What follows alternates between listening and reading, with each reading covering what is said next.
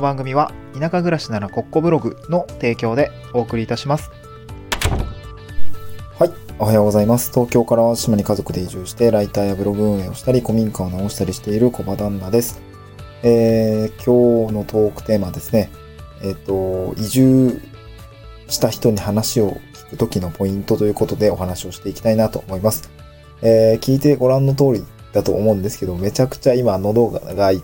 い、喉がちょっと痛いのと、あの、喉の調子がめちゃくちゃ悪いですね。もうめちゃくちゃガラガラ声ですね。うん。なんか疲れが溜まっているのか、まあちょっと子供たちの風邪が移ってしまったのかということで、えー、声がね、潰れちゃいましたね。うん。で、ちょっとお聞き苦しいとは思うので、えー、ちょっと短めでいきたいなと思うんですけど、あの、今日は移住した人に話を聞くときのポイントということで、まあこの、まあ番組では、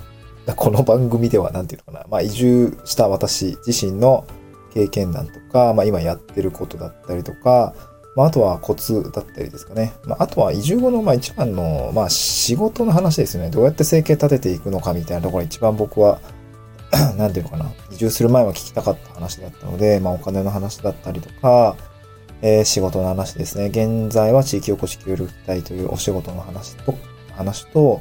あとね、あの、協力隊自体は3年間で任期が終了をして、えー、その後ね、えー、自分でなりわいを作っていかないといけないので、まあじゃあどうやってなりわいを作っていくのかっていうことで、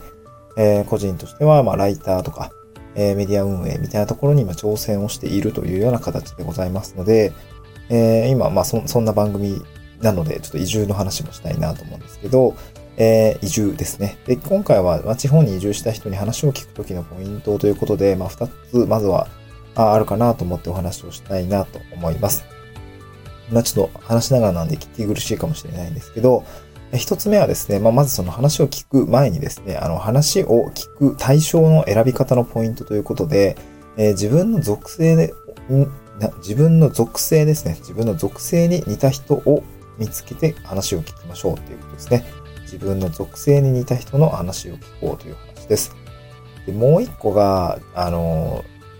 そうですね。情報発信をしている人の周りまで、えー、確認しようっていう感じですかね。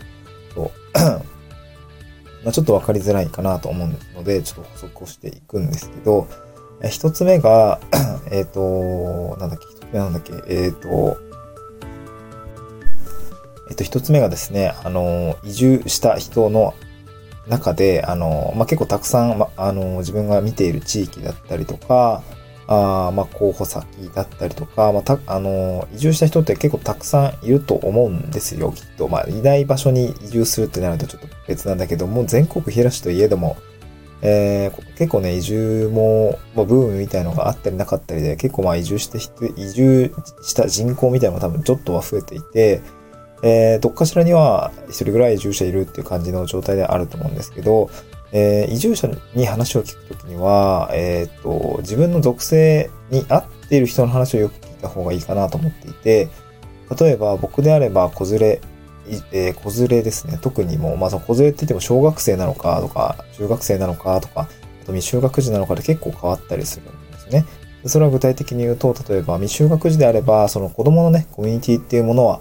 そんなに、まあ、まだ形成段階っていうことで、まあ、そこまでね、お友達と離れるってことが、に、なんていうのかな、めちゃくちゃ、まあ、残念ではあると思うんだけど、抵抗がそんなに大きいかっていうと、まあ、毎日が新しいことの連続なので、あんまり抵抗がないなと思うんですけど、例えば小学生、高学年、小学校、高学年とかも中学生とかになると転校になるわけですよね。ってなると、やっぱ子供のコミュニティを大事にしないといけないよね、みたいな話もあったりするので、えー、これは結構慎重に考えて、まあ、慎重に、まあね、移住するにせよ、しないにせよ、えー、するときには、やっぱその子供の気持ちっていうのをしっかり向き合って、あの、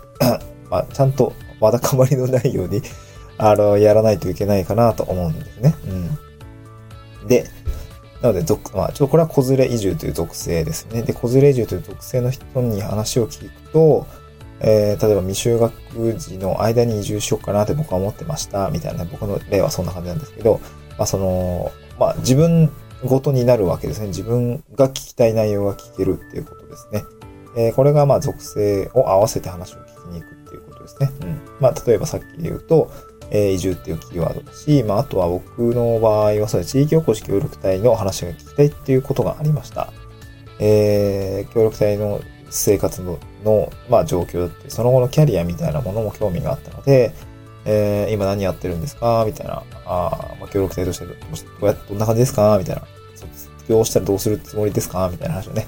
えー聞いてみたりとか、あとは元協力隊として、まあ、あの、どどんなこう、心境で協力隊やってたんですか？とかね、えー、卒隊後のキャリアってどうやって決まっていくんですか？みたいなね、そういう話を聞いたりとか、あーするといいかなと思いますし、まあ、あとは、そうですね、うん僕の属性だと、まあ、IT 系の人みたいな感じですかね。その島で IT 系の人は何で飯食ってんだみたいなところって、果たしてそこに食える飯は、食える飯は、食える飯はあるんだけど、飯を食うための、えー仕事はあるのかみたいなところってやっぱ気になるし、まあ当然ね、地方って仕事がないみたいに、えーよくね、表現されたりすると思うんですけど、まああの、まあ半分正解で半分間違いかなとは思うんですけど、まあその話はちょっと置いといて、あのーね、自分の属性にいた IT 業界の人で地域オフィスを卒業して、えーで、子連れの人は、もうどうやって整形したってんだみたいなのが分かればですね、ある程度なんか自分の状況は再現できそうじゃないですか？なんか想像した時に。どうどうですか？うん。で、そういうのを捉えて、えーまあ自分の、自分の中で答え合わせしていくというか、えー決断を練り上げていくみたいなことをしていくといいのかなと思うんですね。うん。もう一つが、えっ、と、もう一つなんだっけ、あの、移住した人の周りにもか、あの、まあ、深掘りして確認していくっていう感じでの話しましたっけ？そう。で、移住者の、多分移住者、移住した人の周りで結構いろんなパターン、いろんな属性の人がいるんですよね。そう、まあ、これは一つのその属性に似た人に話を聞こうってことだったんですけど、実際その、情報発信をしている移住者の方もいれば、別にそんなことしてない人もいて、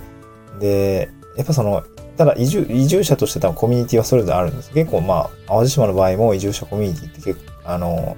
まあ、あ結構というかまあ、あるにもあって、で、普通にまあ、地域というコミュニティの中で、あ、僕も移住者なんです。あ、私も実は移住者なんです。みたいな感じの人って結構いて繋がっていたりもするんですよね。で、まあ、例えば、一回調べてみて、あ、なんかこの人情報発信してるな、みたいな。なんか話参考になりそうだなって聞いていて、で、その人自身が、えーっと、なんていうんですかね、えー自分と属性が合ってないみたいな感じの場合でも、その移住者の周りにも、やっぱり移住者がいて、で、その人たちにまで目を向けると、自分のコミュニなんていうの自分の属性に似ている人が見つかったりもするので、そうなった時にどういうアクションをと取れるかっていうと、あの、紹介してくださいとね。えーまあ、紹介してくださいっていうのはちょっと変な感じだけど、なんか、こういう人に話が聞けたらいいなと思うんです、みたいなね。なんかそう、そういうことがあれば、まあ一応僕たち、僕僕も移住者側なので、おつなぎできるというか、あの、まあ、結構、まあ、移住者の中ではそうそういうのを嫌う人もいるかもしれないけど、まあ、でも移住してる人って、まあ、割とそんなね、オープンな人が多いからさ、えっ、と、あ、全然話ぐらいだったら大丈夫ですよ、みたいなね。あの、そういうこともあったりもするし、まあ、おつなぎできてるできるし、実際に来てくれた、実際に、えー移住してきた後も、そういったつながりがね、緩くあると、あの、まあ、なんだろう、移住後に、あの、自分のコミュニティの輪を広げる、まあ、きっかけにもなったりもするんで、まあ、そういうのはね、えー外からでも、まあ、緩く繋がれたりとか、あの人のね、手綱を握って、えーまあ、近づいていくっていうことはできるのかなと思うんですね。うんまあ、なので、まあ、今日二つお話をした、あの、移住の、移住者の話を聞くときに、えーまあ、気をつけるポイントというか、あの、まあ、まずは、あの、自分と属性にいた人に話を聞こうっていう話と、えーそういう方がいなかったとしても、あの、情報発信とか、まあ、表舞台に立っている人の周りまで目を向けて、あの、紹介してもらおうっていうとこまでやってみると、まあ、もう少しね、情報が広がるのかなと思いましたので、えーお話をしてみました。ちょっと短くと思ったんですけど、10分ぐらいになりましたので、あの、こんな声ですけれども、はい、また頑張っていきたいと思います。ありがとうございました。失礼します。